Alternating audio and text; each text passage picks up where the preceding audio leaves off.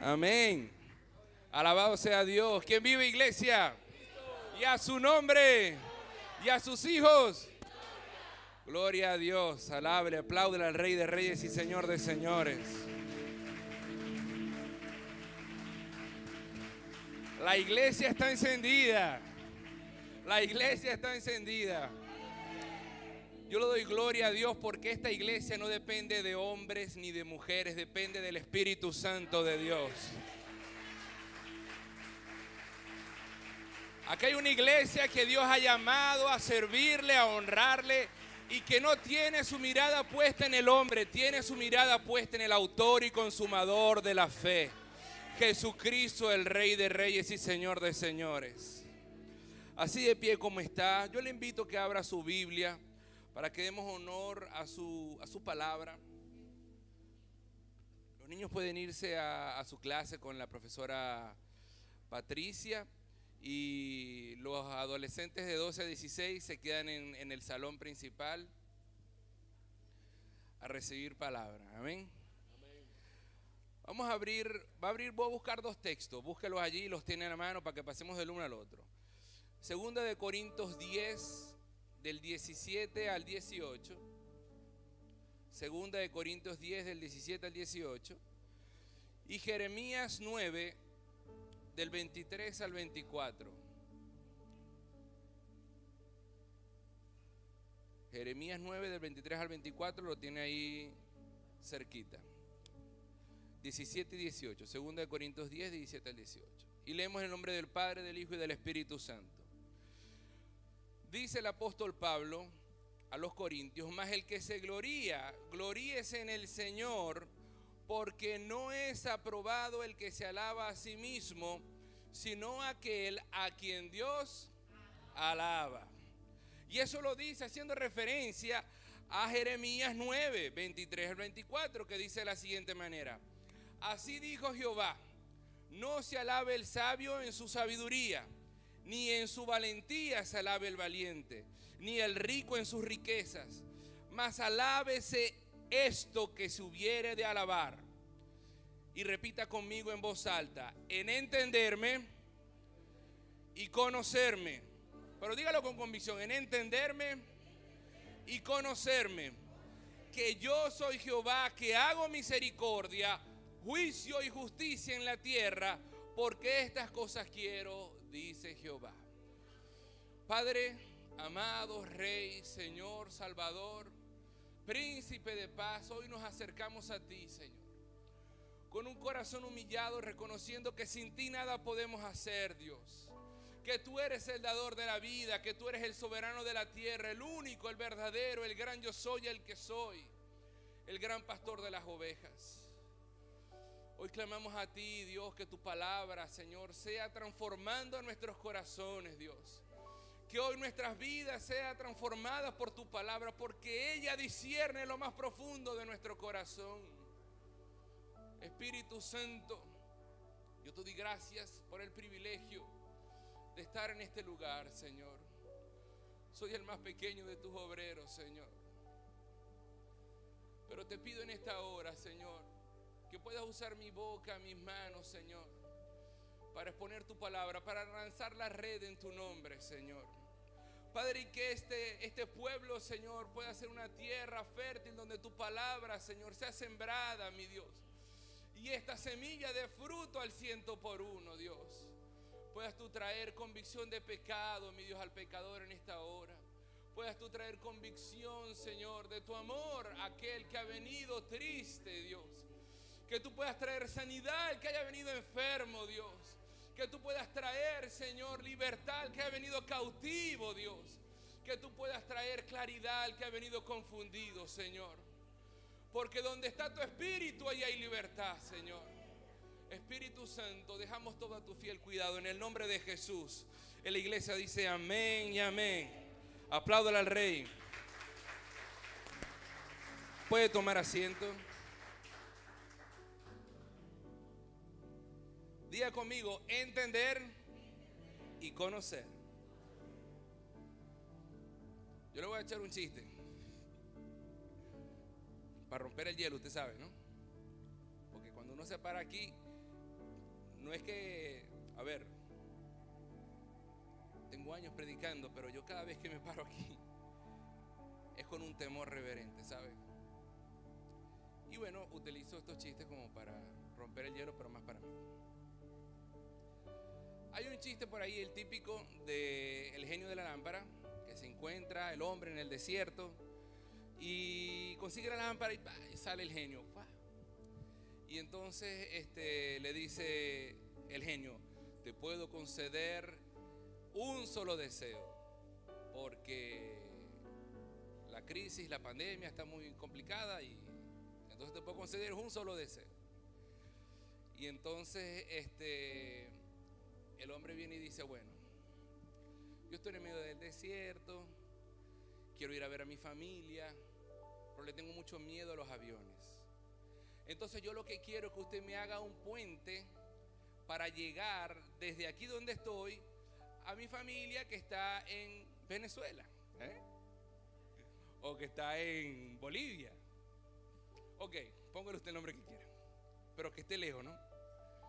Y entonces el genio le dice, bueno, mira, te acabo de decir que el presupuesto está corto, que eso es muy difícil, las columnas y las bases que hay que hacer en el océano para un puente, eso es muy costoso.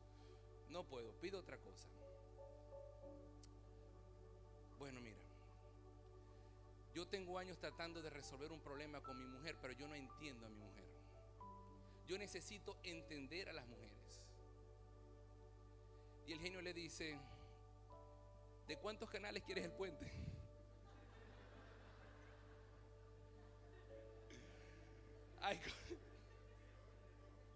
yo no sé si usted le ha pasado eso. A veces mi bella esposa, amada, cree que yo estoy en un, ¿cómo se llama? Eh, ¿Cómo se llama estos que vuelan y tienen una cámara? Baja como un satélite que la está orbitando y que yo sé lo que ella está pensando. Yo tengo que tener la respuesta a lo que ella sabe. Pero si esto está allí, que no. No, mi amor, pero por amor a Cristo. Yo no puedo saber. Lo cierto es que entender eh, y conocer son dos cosas que tienen relación, pero que no es lo mismo. Y que para uno poder tener una buena relación con algo o con alguien, es necesario conocerlo y entenderlo. ¿Ok? Como siempre voy a comenzar con el concepto de lo que es entender. Entender es una acción, es un verbo. Eh, que en el primer significado aquí tengo percibir y tener una idea clara de lo que se dice. Se hace o sucede o descubrir el sentido profundo de algo. Para yo entender algo necesito conocer el sentido profundo de algo. Es decir, yo puedo eh, entender una explicación, ¿verdad?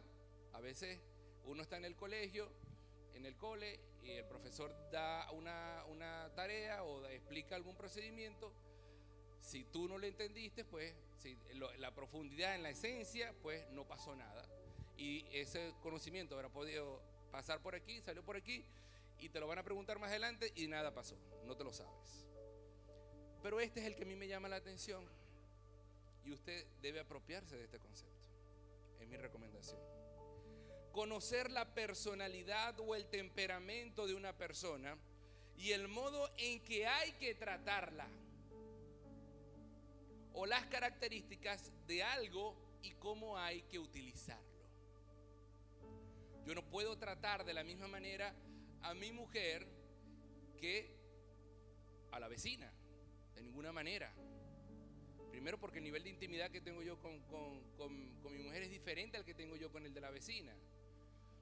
La forma de cómo yo dirigirme hacia ella es diferente a como yo me dirijo al de la vecina. Y así a cualquier eh, otro nivel. La misma forma pasa cuando yo tengo un móvil, que por ahí está. Sí, no pasa nada. Entonces imagínense que este es el móvil y está abierta. Que este es el móvil y en el caso de mi móvil, yo puedo saber y entender, utilizar, créanme, el 15% de lo que es el móvil. No lo sé más, más allá de eso. Pero si yo no sé utilizar lo, lo que recibe el móvil, yo puedo creer que yo tengo aquí ajos, dientes de ajo, y empiezo a machacar el móvil, el, el ajo con el móvil. ¿Está diseñado el móvil para machacar el ajo? No. Y después cuando yo lo vaya a utilizar para lo que realmente necesito utilizarlo, no va a servir para nada. ¿Verdad? Y mucho menos para luego, después de machacar ajo, meterme en el bolsillo y salir a la calle, ¿no? Y tener una reunión con un cliente o con alguien, ¿no? Entonces, para entender a alguien, nosotros necesitamos saber las características y cómo hay que utilizarlo. Eso pasa mucho con nuestros hijos. Déjame que yo hablo con él. Dame un chance, que yo lo entiendo, yo sé lo que le está pasando. ¿Ok? Eh, y ahora vamos con conocer. Conocer es otro verbo transitivo, es decir, que está en constante eh, acción, movimiento, eh, y significa tener en la mente información sobre algo. Ese es el concepto más general. Yo conozco a tales y cuales personas, las conozco, pero eso es generalizado. Yo puedo saber quiénes asisten a la iglesia en términos generales, mi memoria es muy mala. A veces me ha pasado que estoy en la calle y alguien me saluda con mucho amor y con mucho cariño. Menos mal que los evangélicos tenemos esa, ese, ese comodín de hermano. Pero el nombre, hermano, a veces no me lo sé. Pero eso es conocer de manera muy generalizada, pero cuando conocemos de una manera más profunda, dice tener información o conocimientos profundos y con experiencia directa sobre algo. Necesito tener una experiencia directa sobre algo. Yo para conocer a mi esposa necesito pasar tiempo con ella. Lo cierto es que en los procesos humanos entenderse y conocerse no es algo que se da de la noche a la mañana. No es algo que es así. Usted no tiene un amigo, su mejor amigo de hoy para mañana. A lo mejor tú recuerdas que cuando lo conociste fue algo como que, wow, rápido, hubo algo que nos conectó, pero la amistad se produjo con el tiempo. De igual manera pasa en, en los matrimonios, fíjense. El casarse no es una decisión que nosotros debemos tomar a la ligera. Es algo que tenemos que pensarlo. No nos cansamos con la primera persona que pase, sino que es un proceso de conocerse poco a poco. Solteros, jóvenes, por ahí que me están escuchando, es poco a poco. No se desespere. Deje la desesperación para otro momento. Porque con, una vez que usted tome la decisión delante de Dios, cuando se casa con esa persona, es para toda la vida. ¿Para cuándo es? Para toda la vida. Yo les, insto a conocerse en amistad. Porque yo lo he dicho en otras ocasiones del altar, que el noviazgo es para casarse. La Biblia no habla de un noviazgo para ver qué es lo que pasa. El único ejemplo de noviazgo que nosotros vemos en la, en la Biblia es la iglesia con el Señor. Y es para casarse. Porque la boda de que se va a dar, se va a dar. No hay discusión. No vamos a ver si cuando Jesucristo venga se arrepiente y no se casa con su novia. No, no, no. Esa boda se va a dar, esa fiesta se va a dar y allí vamos a estar tú y yo. En el nombre de Jesús. Porque Dios es un Dios de palabra, un Dios de compromiso. ¿Me está entendiendo? Y por supuesto la amistad es lo que nos hace pues irnos conociendo y tal.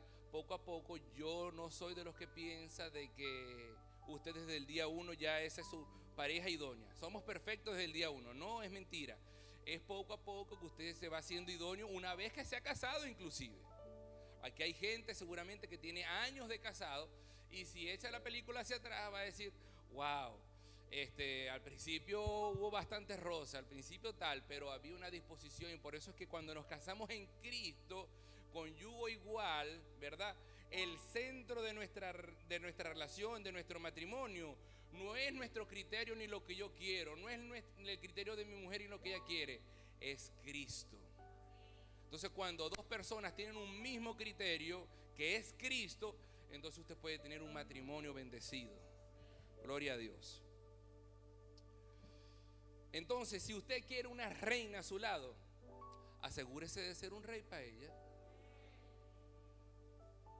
Porque usted no puede pretender tener una, una mujer que le lave, que le planche, que le limpie, que esté pendiente de los hijos, y usted ser un vago que no lleva nada a la casa, que hay que arrastrarlo para que salga a trabajar a buscar empleo, o, para generar una idea, o para aconsejar a sus hijos. Usted tiene que prepararse, hombre y mujer, para dar más allá de lo que usted está esperando. Amén. Esta iglesia está clara lo que quiere. Amén. De igual manera, no podemos tomar a la ligera ninguna alianza. Ninguna alianza que nosotros hagamos la podemos tomar a la ligera. O sociedad para un negocio, con quién vamos a hacer negocio, con quién este, vamos a trabajar. Tenemos que conocer bien de qué se trata, conocer y entender de qué se trata. No se enrole en un negocio loco por allí simplemente porque le están pintando dinero que va a venir fácil. Nada fácil le va a dar dinero, amigo por lo menos no legal. Eso se lo puedo asegurar yo. Y muchos de los que están aquí que seguramente han sufrido consecuencias de, esperar las cosas fáciles. Entonces usted tiene que asegurarse de entender y conocer bien, o por lo menos en un alto nivel, en un alto porcentaje, qué es lo que está haciendo y lo que y con quién se está relacionando. Porque si no puede haber terribles consecuencias de no entender y no conocerlo. Terribles consecuencias. De igual manera sucede con conocer y entender las tecnologías. Yo tengo que estar todo el tiempo con mi madre ayudándole, porque mi madre no entiende lo que es el teléfono. Mi suegra, ahí está, se está dando duro. Cuando llega la gente aquí a España, les da terror ir a montarse en el metro y en el sistema de transporte. A ver, ¿cuántos le pasó cuando llegaron? Levante su mano. Sean honestos, sean honestos. Entonces, hay muchos que terminan yéndose al lado contrario. Entonces se dan cuenta y se bajan para otro lado. Porque a veces no terminamos de entender cómo funciona el sistema. Necesitamos conocer profundamente. Ahora, ahora, más importante y vital aún es entender y conocer al Dios al cual servimos. Lo más importante que usted necesita entender y conocer es al Dios al que usted le sirve, al Dios al que lo creó a usted, a ese que usted necesita entender y conocer por encima de cualquier cosa. Y les recuerdo lo que dice Jeremías, no se alabe el sabio en su sabiduría ni en su valentía se alabe el valiente, ni el rico en su riqueza, mas alábese en esto que subiera de alabar, en entenderme y conocerme. Dígale a la persona que está a su lado, entender y conocer a Dios es lo más importante en tu vida. ¿Cómo podrá vivir el hombre sin entender y conocer a Dios? ¿Cómo podrá vivir el creyente sin entender y conocer a Dios? Entender y conocer a Dios no es entender las apariencias, lo superficial, lo, lo bonito, lo lindo. No, hermano. Entender y conocer se refiere a la profundidad de Dios, en la extensión de todo lo que Él es. La realidad de muchos de nosotros en algún momento es que hemos pretendido caminar y usar solo lo que conocemos de Dios pero peor aún lo que nos conviene de Dios, lo que nos agrada de Él, lo que se ajusta a nuestras prioridades. Y casi que agarramos la Biblia, la abrimos y entonces vemos lo que nos conviene, que Dios nos ama, que Dios es bueno, que Dios es misericordioso, pero cuando vienen las partes que no nos agradan mucho, le empezamos a arrancar esas hojas y no las vemos y las pasamos por alto. Y creemos que Dios no es eso, pero Dios sí lo es. Muchos serían los dolores de cabeza que nosotros nos oraríamos si de verdad conociésemos a Dios. Si en verdad conociéramos a Dios, nos oraríamos muchos dolores de cabeza, pero mucho. Porque el hecho de que Dios sea bueno, amoroso, paciente, poderoso, benevolente y misericordioso, no elimina el hecho de que Él sea soberano. No elimina el hecho de que Él sea inmutable, de que Él no cambia, de que Él es el mismo ayer, hoy y por los siglos. No cambia el hecho de que Él sea santo.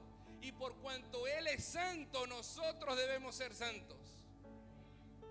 No cambia el hecho de que, como dice el Salmo 7:11, Dios es juez justo y está airado contra el impío todos los días.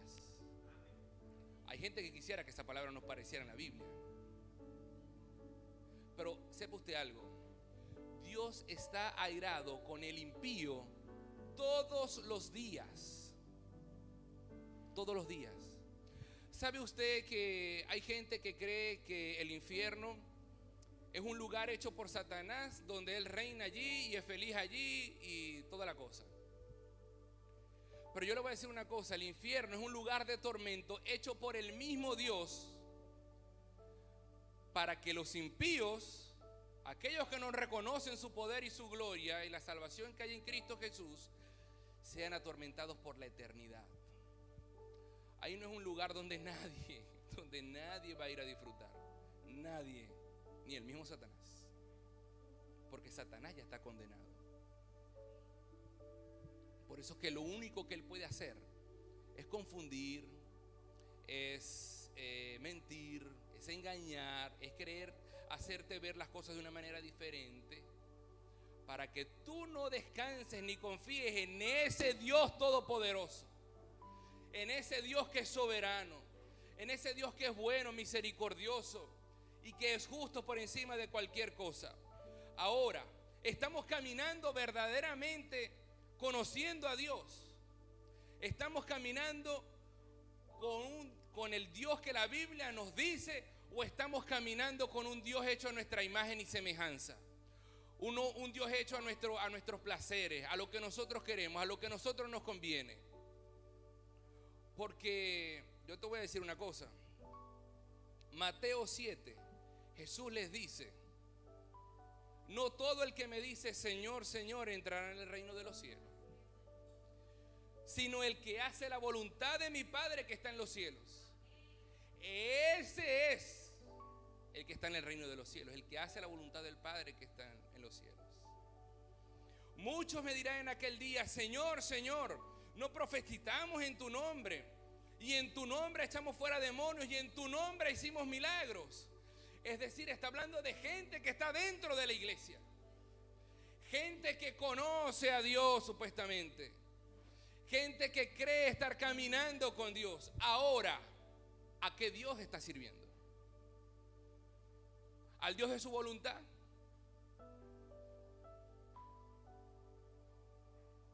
Por eso es que yo les digo que cuando nosotros conocemos a Dios, cuando nosotros conocemos verdaderamente a Dios, nos ahorramos muchos dolores de cabeza. Pastor, ¿es fácil? No, no es fácil. Yo no te digo que es fácil. ¿Aceptar la voluntad de Dios es fácil? No, no es fácil. Pero te voy a decir una cosa, es lo único que Jesús dice que es fácil. Es lo único. Es lo único que Él dice que es fácil. Porque de resto dice que en el mundo tendréis aflicción, pero que confía que yo he vencido el mundo. Pero en cuanto a su yugo, dice, mi yugo es fácil y ligera mi carga. Ven a mí y yo te haré descansar. Lo que pasa es que nosotros queremos hacer nuestra voluntad. Nosotros queremos que Dios se ajuste a nosotros y a lo que yo quiero, y a mis deseos, y a la casa que quiero, y al carro que quiero, y al coche que quiero, y a la mujer que quiero. Y por eso ve gente caminando, creyendo que está caminando con Dios y quitándole la mujer al, al vecino. ¿Usted cree que Dios está allí? No, Dios no está allí. Por eso es que hay gente que está caminando, que cree que camina con Dios, robando. El que sale a robar también dice y se persigna y todo. Ayúdame. Hay una canción muy popular que ya ni me acuerdo cómo dice, pero.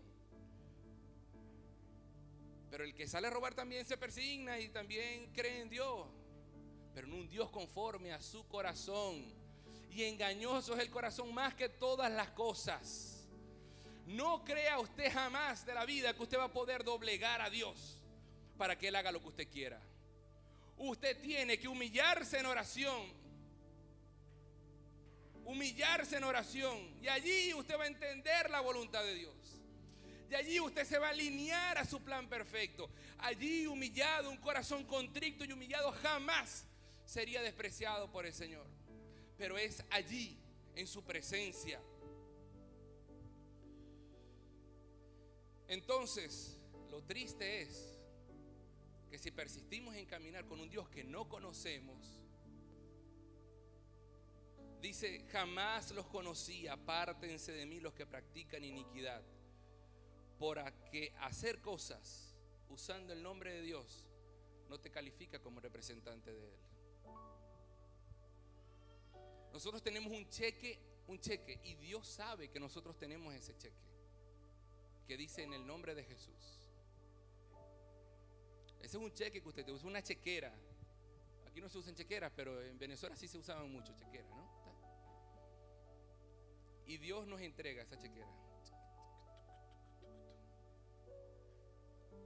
Pero eso no es un, una cuestión que usted puede utilizar ahí a, a, discreción y lo que usted quiera y tal. No, no, no, no. Pero Dios sabe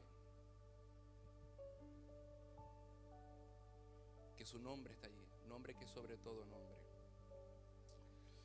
Pero terrible es caminar creyendo ser parte de algo y al final no serlo. Eso sí es difícil. Eso sí es duro. Eso sí es duro. Yo los quiero traer a esta reflexión. Cuando en una relación humana se da una traición, ¿quién es el, el último en enterarse? El traicionado. El traicionado. Generalmente el último en enterarse es el traicionado. Y casi generalmente se entera de la peor manera. En los negocios, en la pareja, en las amistades.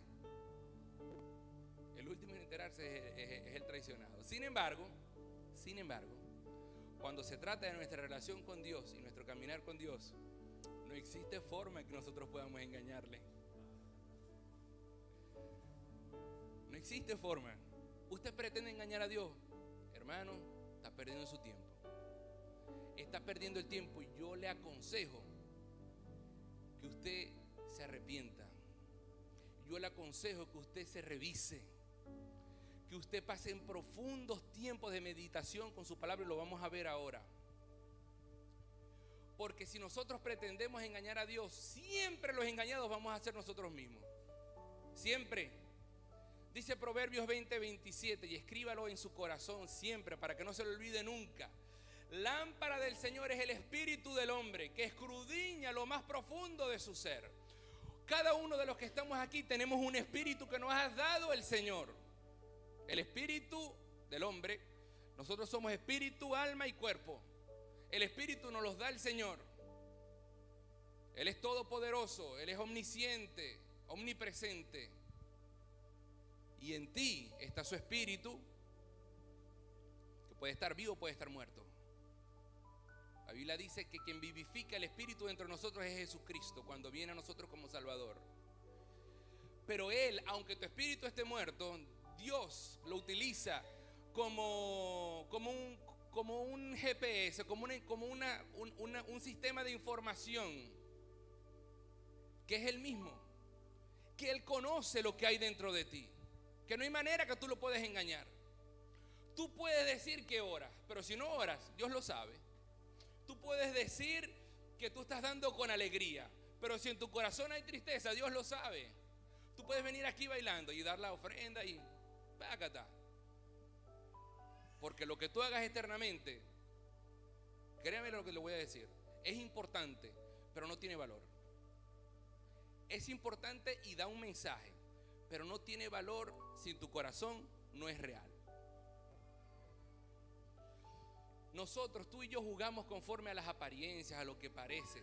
Pero dice, dice su palabra, cuando él escogió a David, ¿se acuerdan? Tú miras Jehová no mira lo que mira el hombre, pues el hombre mira lo que está delante de sus ojos, pero Jehová mira el corazón. Jehová mira el corazón. Entonces, ¿podemos engañar a Dios? De ninguna manera. No existe forma de que lo pongamos a engañar. ¿Cómo puedo conocer más a Dios, pastor? ¿Cómo puedo hacer? ¿Qué tengo que hacer? Quizás tú estés en este lugar hoy y tengas años viniendo a la iglesia.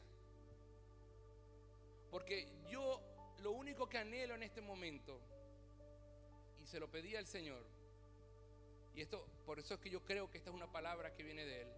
Lo tengo que decir que creo porque yo no puedo tener la certeza, porque yo no puedo obligar a Dios que Él, que él diga lo que yo no... Pero yo creo que Dios nos está llamando a la iglesia, de Cristo en general, a conocerle de verdad, a dejar las apariencias, para entender quién es Él, cómo es Él, cómo actúa. Decía el concepto, conocer la personalidad y el temperamento de una persona y el modo en que hay que tratarla. A veces nosotros venimos ante Dios con irreverencia. Chuchito. Yo no sé si a usted le parece una falta de respeto, pero a mí me parece una falta de respeto.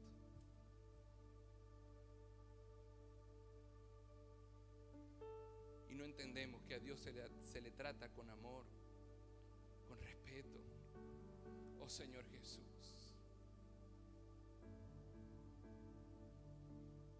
A veces decimos que hacemos cosas y es mentira. Creemos que nuestro corazón está correcto porque abrimos la Biblia cinco segundos o porque ahora escuchamos canciones cristianas. Y hay que revisar qué canciones cristianas aparentemente estamos cantando también y escuchando. Tenemos que conocer al Dios que alabamos, al Dios que servimos, al, al Dios con el que caminamos, porque tenemos el riesgo de estar caminando con un Dios falso. Corremos el riesgo de estar caminando solos. Lo que pasa es que Dios es muy bueno. Lo que pasa es que Dios es maravilloso. Es que Dios es grande, benevolente, paciente. Mire, ¿cómo puedo conocer más a Dios? Pasando tiempo con Él. Claro que sí, pasando tiempo con Él, no hay otra. Esa es la más importante. Esa es la más importante. Usted quiere conocer a alguien, pase tiempo con él. Usted quiere conocer a sus hijos, pase tiempo con sus hijos. Porque si no pasa usted tiempo con sus hijos, va a llegar el momento en que van a hacer las cosas y usted no va a saber qué es lo que están haciendo porque nunca pasó tiempo con ellos.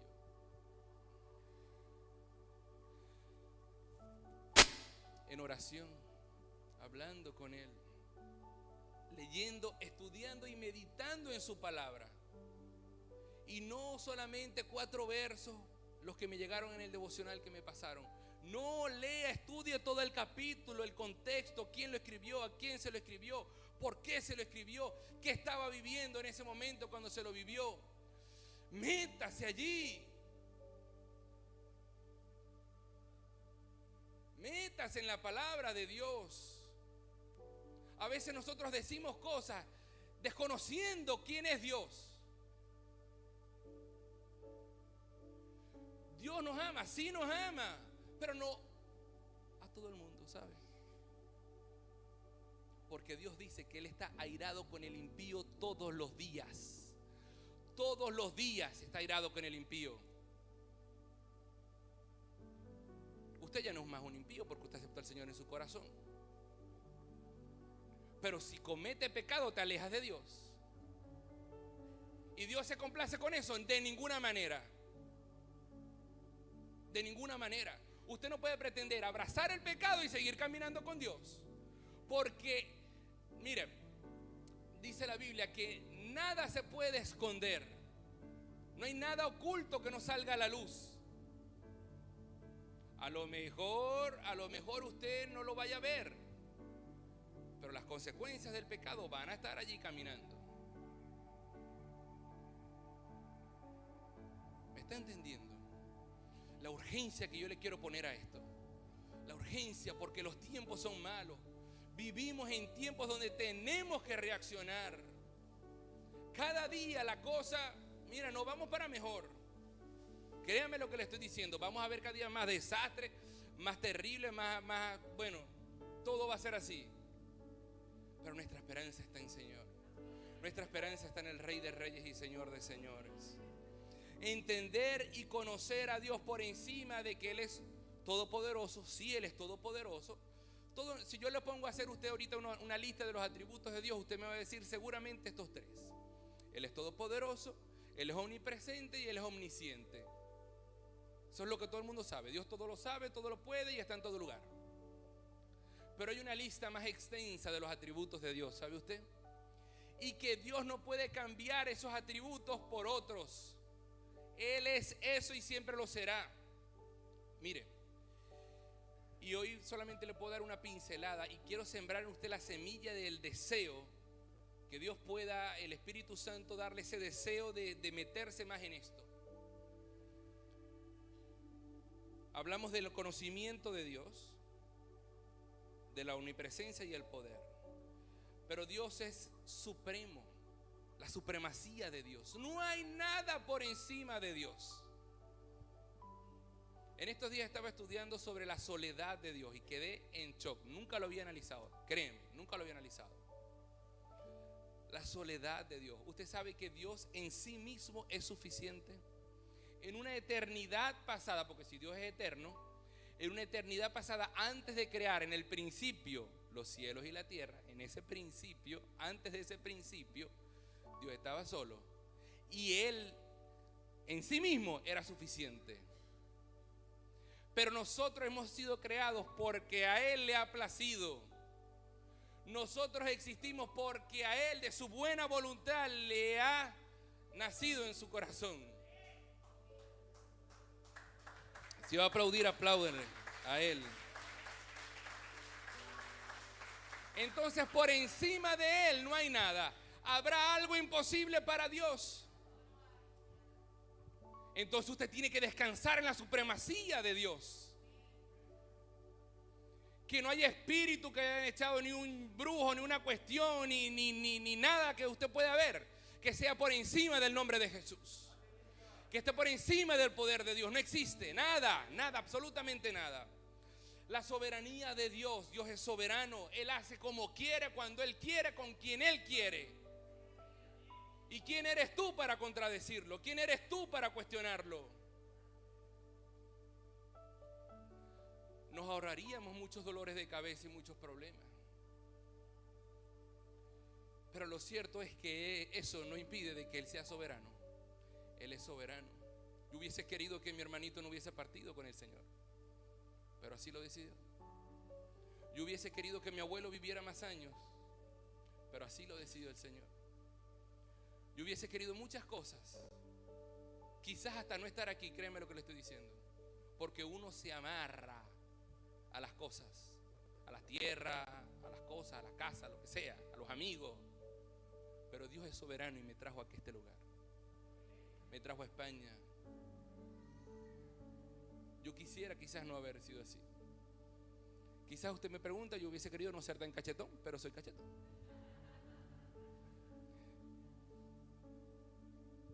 Porque Dios es soberano, Él hace como Él quiere.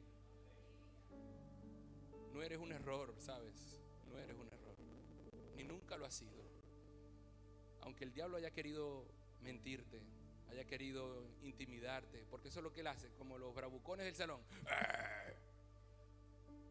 Pero no, ha vencido. Dios es inmutable, Él nunca cambia. Jesucristo es ayer, hoy y por los siglos, Él mismo. Nunca cambia. Entonces, si Dios estuvo con David, aún conociendo de que iba a acostarse con Bexabe y de que iba a mandar a matar, pero Dios estuvo con él o no estuvo con él. Y no estuvo con Moisés también, a pesar de todos los errores que él cometió. Y no estuvo con Josué. Y no estuvo con Pablo y con todos los apóstoles, a pesar de que muchos murieron a espada. Los crucificaron también. ¿Quién puede decir de que Dios no estuvo con ellos? Nadie. Así que si tú estás sufriendo ahora, ten la certeza de que aunque andes en valle de sombra de muerte, Dios está contigo. Porque Dios estuvo con Daniel en el foso de los leones. y estuvo con Sadrach, Mesaya y Abednego ahí en el horno de fuego. Dios no los libró de eso, pero sí les prometió estar con ellos allí.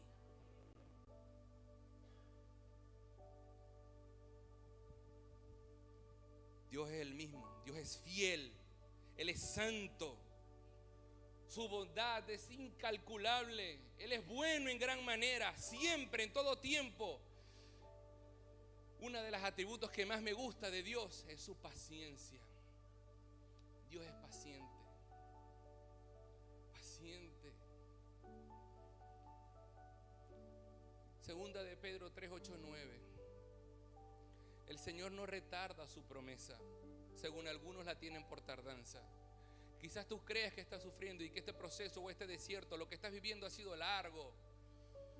¿Cuándo volverá el Señor Jesús? Y cuando se fue dijo que vendría en breve. Pero dice su palabra que Él es paciente para con nosotros, no queriendo que ninguno perezca, sino que todos procedan al arrepentimiento. El día del juicio está. Pero Dios quiere y es paciente con nosotros. Lo que pasa es que sus días, los nuestros, no son como los de Él. Y no, no podemos pretender meter a Dios en el, en el, en el tiempo cronos, en, el, en el calendario gregoriano, enero, febrero, marzo, abril. Mí me anima decir, vamos un nuevo año y vamos a esta nueva temporada y tal. Pero créanme lo que le estoy diciendo. Dios no tiene nada que ver con eso. No tiene nada que ver. Dios no se mueve en ese tiempo. Dios se mueve en su voluntad, en su soberanía y ya está. Entonces usted descanse en eso. Descanse en eso. Sí, hay que pelear la buena batalla. Sí, hay que clamar por los hijos. Hay que buscarles, hay que aconsejarles, hay que trabajar, hay que, hay que hacer todo eso. Hay que hacerlo. Pero no se afane, no se agobie. Él es tu proveedor, Él es tu ayudador. Porque Él es bueno, porque Él es fiel, porque Él es misericordioso. Su amor es inagotable para sus hijos. Pero Él es justo. Él es justo por encima de todas las cosas.